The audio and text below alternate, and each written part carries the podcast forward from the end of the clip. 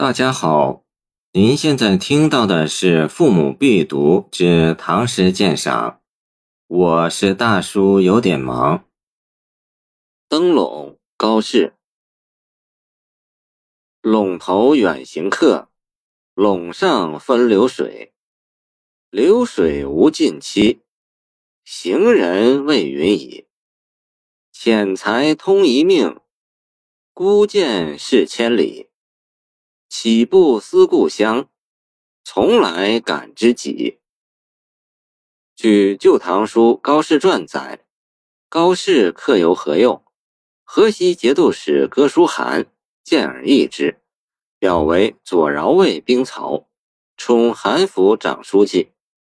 此诗当为天宝十二年（公元753年），高适离长安前去河西节度使治所凉州。今甘肃武威，上任途中，登陇山有感而作。时高适已四十九岁。陇山在今陕西省陇县西北，当时为去西北的必经之地。据南朝宋郭仲产《秦州记》载，陇山东西百八十里，登山岭东望，秦川四五百里，极目泯然。山东之人行亦生此而故瞻者，莫不悲思。诗的头四句是以陇上流水来比衬作者的独身远行。远客行是作者自称。当作者登上陇山之巅，会想起乐府民歌《陇头歌词》：“陇头流水，流离山下，念舞一身。”飘然旷野，作者此时此刻的心情与歌词中说的是何等相似啊！陇上分流水，既是写实，也是衬托作者只身远游的孤寂悲凉心情。据汉代新式三秦记，陇山顶有泉，清水四柱，俗歌：陇头流水，鸣声呜咽，遥望秦川。肝肠断绝。诗的第三四句运用顶针法，仅承头两句而来。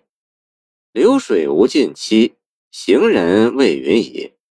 用流水不尽来比喻人的行程没头。对诗的头四句，明代的唐汝群评之曰：“首叙陇头之事，而记流水与行人之不休，盖复而兴也。”诗的后四句是作者以大丈夫自诩，抒发了意欲建功立业的雄心壮志。浅才通一命，意思是自己才疏学浅，只能做卑职小官。命即官阶，一命为最低级的官。这里是指作者即将就任的左饶卫兵曹，充韩府长书记。实际上是幕府中重要的文职军官，地位仅仅次于判官。作者称遣才通一命，不过是谦辞罢了。孤剑事千里，是说孤身一人持剑奔赴千里边关，大有慷慨任侠的意味。《史记·淮阴侯列传》：项梁渡淮，信仗剑从之。是是走往的意思，有的本子是作通。今从清沈德浅《唐诗别才集》作是。结尾两句岂不思故乡，从来感知己，说出了作者此番远行的原委。作者并不是眷恋思念自己的故乡，他之所以离乡远行，全都是为了报答知己的知遇之恩。在此之前，作者曾做过河南封丘县尉那样的小官，在职三年，有感于拜迎官长心欲碎，鞭挞梨树令人悲，见封丘作，便辞官而去。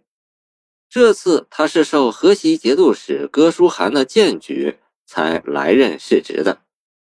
哥舒翰喜闻重义，颇得当时文人的好感。高适也是一个很重友情的人，他对哥舒翰的荐举是非常感激的。他后来所写的“自武威赴临洮，业大夫不及，因书济世，即河西陇右木下诸公”的诗中所说：“我本江海游，是将新立陶，一朝敢推荐，万里从营毛。”他说的完全是实情。当时世风。要做官，除考试一途外，若无人荐举，是做不成官的。所以高适说的“从来感知己”是完全可以理解的。